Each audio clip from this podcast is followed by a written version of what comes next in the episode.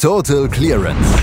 Der Snooker-Podcast mit Andreas Thies, Christian Ömicke und Kati Hartinger auf meinsportpodcast.de.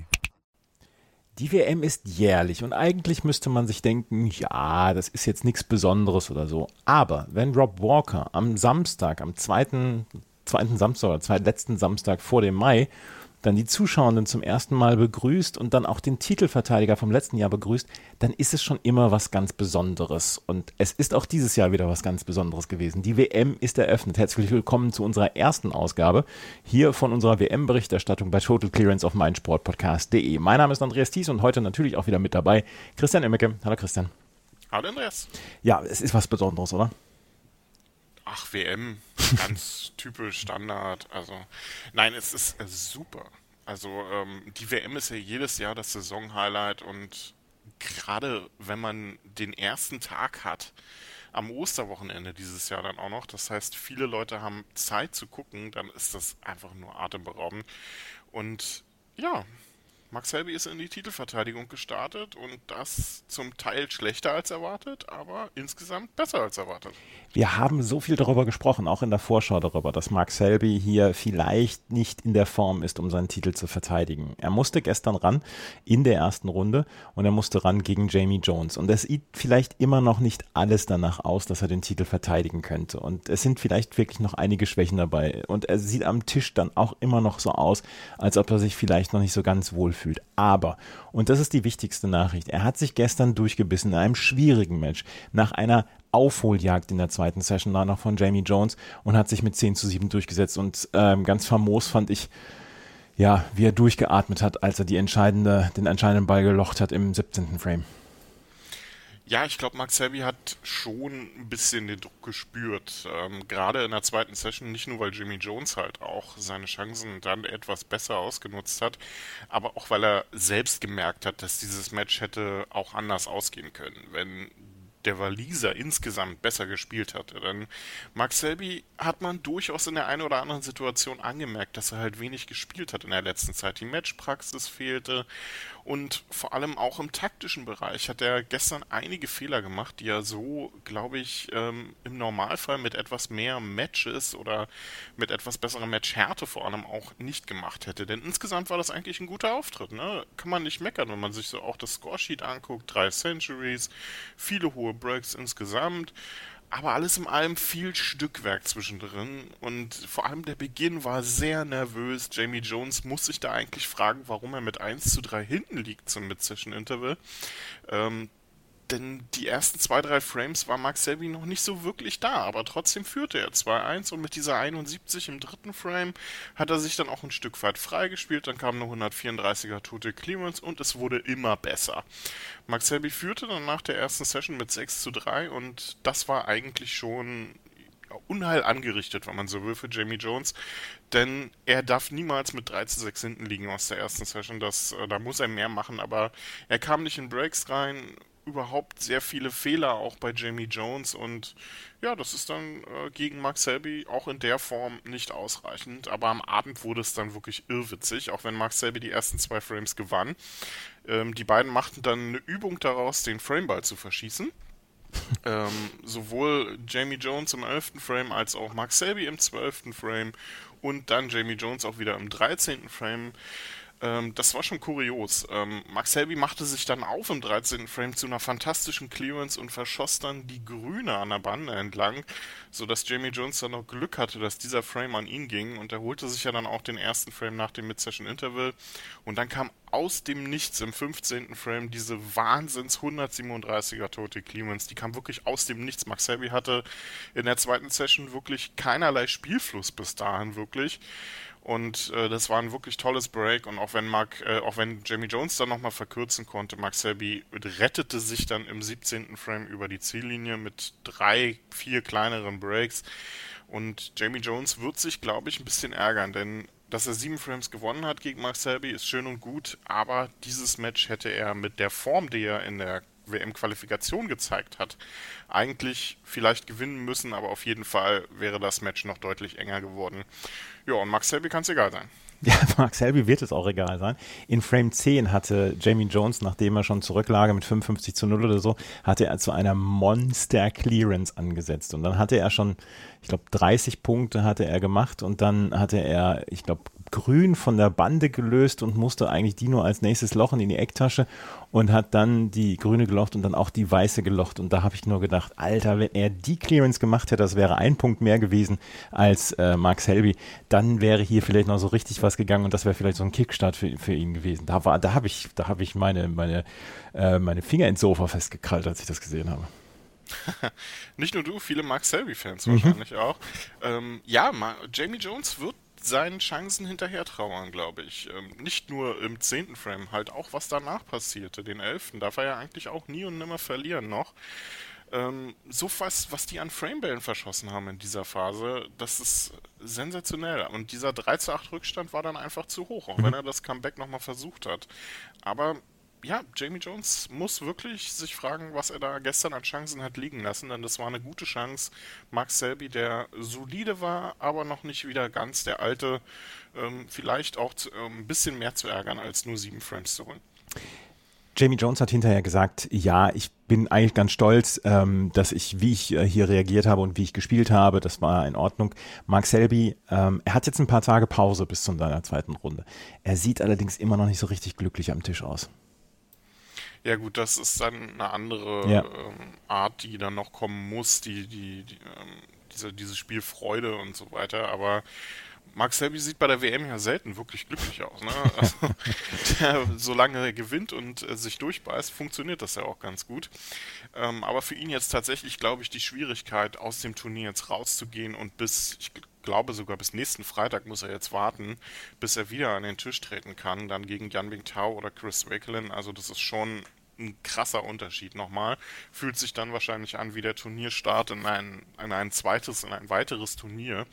Also das ist äh, tatsächlich ein bisschen unglücklich, aber so ist das eben für den Titelverteidiger und vielleicht ist das auch der Grund, warum so viele, vielleicht auch erstmalige Titelverteidiger relativ früh bei der Weltmeisterschaft im nächsten Jahr dann die Segel streichen müssen.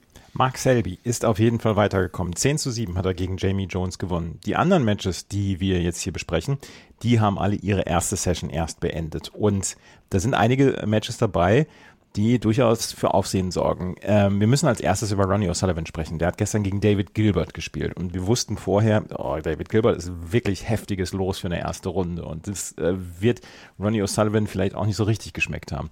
Und dann lag er nach, naja, einer Dreiviertelstunde mit 0 zu 3 zurück und war so gar nicht im Spiel. Und ich glaube auch, da werden sich einige Ronnie O'Sullivan-Fans schon naja, die Schwitzeflecken unterm Arm wegpusten müssen. Und am Ende steht es trotzdem 6 zu 3 für Ronnie O'Sullivan, weil danach hat er aufgedreht und David Gilbert hat fast nichts mehr getroffen. Ja, mit David Gilbert ist das passiert, was mit David Gilbert halt leicht mal passiert. Denn ich fand einen Tweet gestern zu dem Match, ich weiß nicht mehr von wem das war, aber ich fand das unglaublich passend. Ähm, Ronnie O'Sullivan liegt mit 0 zu 3 hinten und denkt sich, ich gewinne das noch. Ähm, David Gilbert führt mit 3 zu 0 und denkt sich, ich verliere das noch. Den Tweet fand ich unheimlich passend, weil das wirklich perfekt zusammenfasst, was da gestern passiert ist. Ronnie O'Sullivan lag 0 zu 3 hinten, hat so gut wie nichts getroffen. David Gilbert hat brillant gespielt in dieser Phase. Und dann kam eine 122 von Ronnie O'Sullivan aus dem Nichts, die das Match mit 3 zu 1 erstmal relativ gut ins Mid-Session Interval schickt. Und danach war bei David Gilbert vorbei. Der, der stand nicht mehr am Tisch, der war mit den Gedanken, weiß ich nicht, wo er war, aber wahrscheinlich schon wieder gedanklich bei der Entschuldigung in der Pressekonferenz, warum er dieses Match verloren hat. Denn Ronnie O'Sullivan spielte zwar besser, die Breaks kamen jetzt auch, aber er hat immer noch nicht fehlerfrei gespielt. Er hat David Gilbert in jedem Frame nach dem Mid-Session-Interval mindestens ein, wenn nicht zwei oder drei gute Chancen gegeben, um auch selber Punkte zu sammeln. Aber man konnte dann quasi die, die Uhr nachstellen, wann David Gilbert entweder wieder verschießen wird, sich megamäßig verstellen wird oder das Selbstvertrauen einfach so schlecht wurde, dass er eine, eine schwache Safety spielte und Ronnie O'Sullivan die nächste Chance zu einem guten Einsteiger gab. Also das war kein guter Auftritt von David Gilbert, wenn man wie gesagt die ersten zweieinhalb, drei Frames ausklammert. Und Ronnie O'Sullivan liegt jetzt mit 6 zu 3 vorne und wird sich selber fragen, ja, nehme ich. Ähm, warum nicht? Sechs Frames in Folge zu gewinnen gegen David Gilbert, das äh, ist eine gute Sache. Das ist eine gute Sache und ich kann mir auch wirklich nicht vorstellen, auch wenn es nur drei Frames Rückstand sind, dass David Gilbert das noch gewinnt. Ronnie O'Sullivan mit so einem Vorsprung noch abzufangen, das wird unfassbar schwierig und ja, den Schaden hat er gestern dann nach dem Mid-Session-Interval angerichtet und warum, das wird nur er selbst wissen, beziehungsweise in seinen Kopf. Ronnie O'Sullivan spielt mit dem, nach dem Motto, hoffentlich werde ich das gewinnen oder ich werde es gewinnen. David Gilbert spielt nach dem Motto, hoffentlich verliere ich das nicht. Das ist vielleicht dann der große Unterschied. Ähm, die Fans von Sean Murphy werden sich auch äh, Gedanken mach, gemacht haben über, den, über die Nacht, weil Sean Murphy liegt mit 3 zu 6 gegen Steve Maguire zurück. Andererseits es ist ja fast folgerichtig nach dieser Saison. Ja, aber auch David Gilbert dürfte durchaus 3 zu 6, äh, David Gilbert, Steven Maguire dürfte durchaus 3 zu 6 hinten liegen. Ähm, denn die haben sich beide gestern nicht viel geschenkt, was so Fehler anbelangte. Sean Murphy hat dann vielleicht den ein oder anderen Fehler zu viel gemacht oder zumindest immer den letzten Fehler im, Frame, sodass Steven Maguire sich hier einen souveränen 6 zu 3 Vorsprung rausarbeiten konnte. Aber alles in allem war das von beiden wirklich kein gutes Match.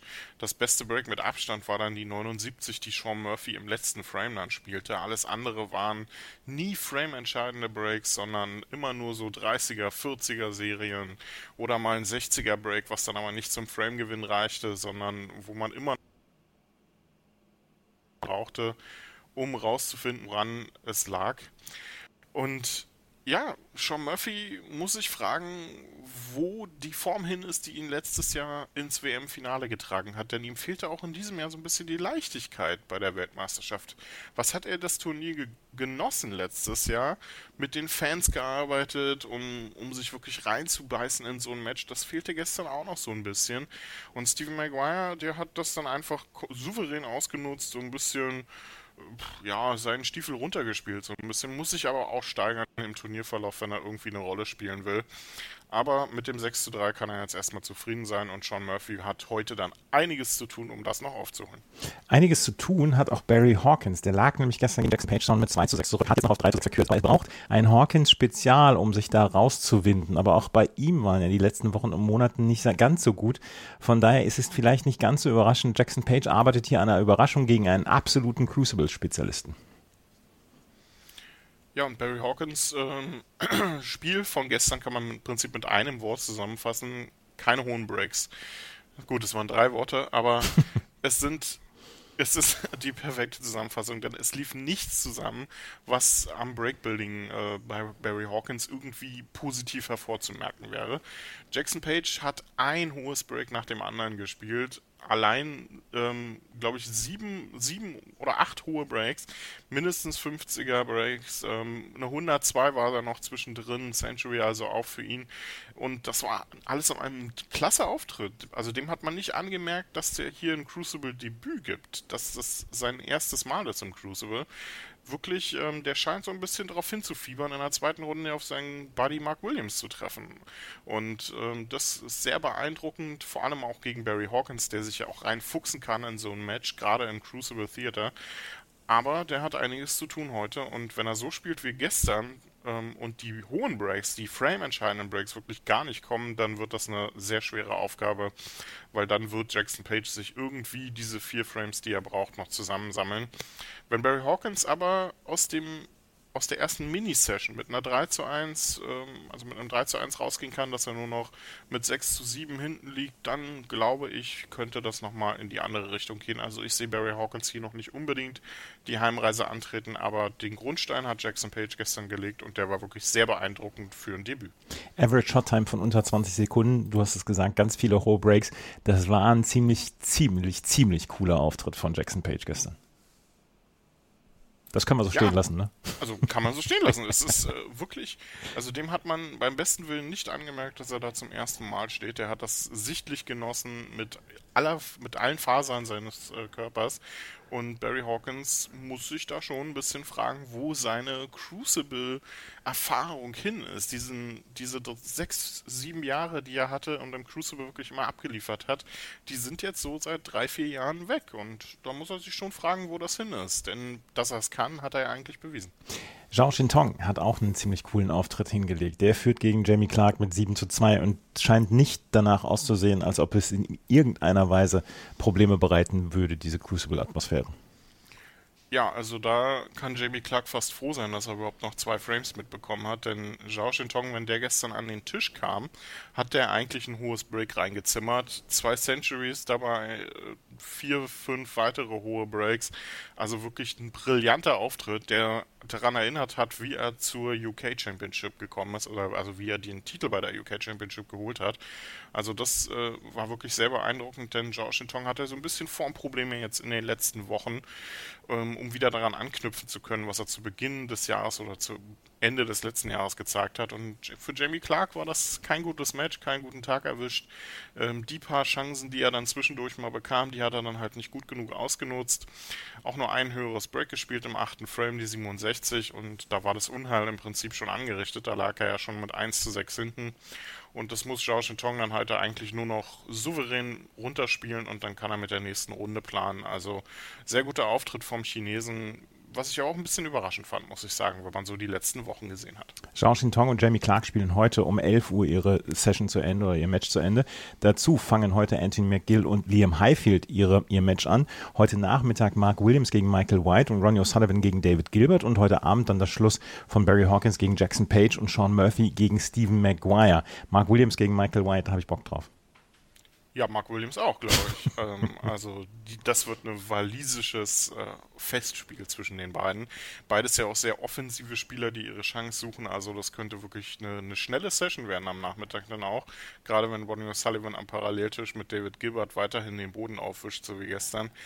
Also kann man sich drauf freuen und wenn Jackson Page am Abend dann noch nachzieht, dann können wir alle schon uns für die zweite Runde wirklich warm anziehen. Dann gibt es den roten Drachen im Crucible. Und alle ein bisschen Walisisch lernen. Das ist eine lustige Sprache. Das war's für heute. Wir hören uns morgen wieder hier bei Total Clearance auf meinsportpodcast.de.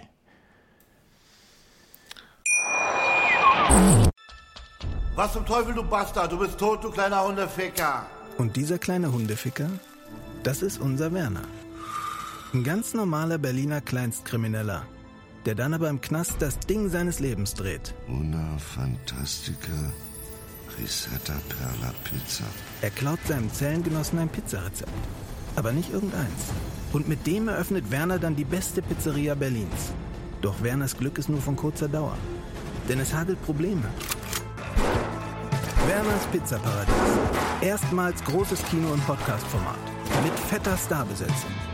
Alina But, Kida Ramadan, Edin Hasanovic, Oliver Koritke, Ralf Richter, Ben Becker, Winfried Glatzeder, Anna Schmidt und viele mehr. Abonniert die Scheiße. Jetzt macht schon, mach! Total Clearance. Der Snooker-Podcast mit Andreas Thies und Christian Ömicke auf meinsportpodcast.de.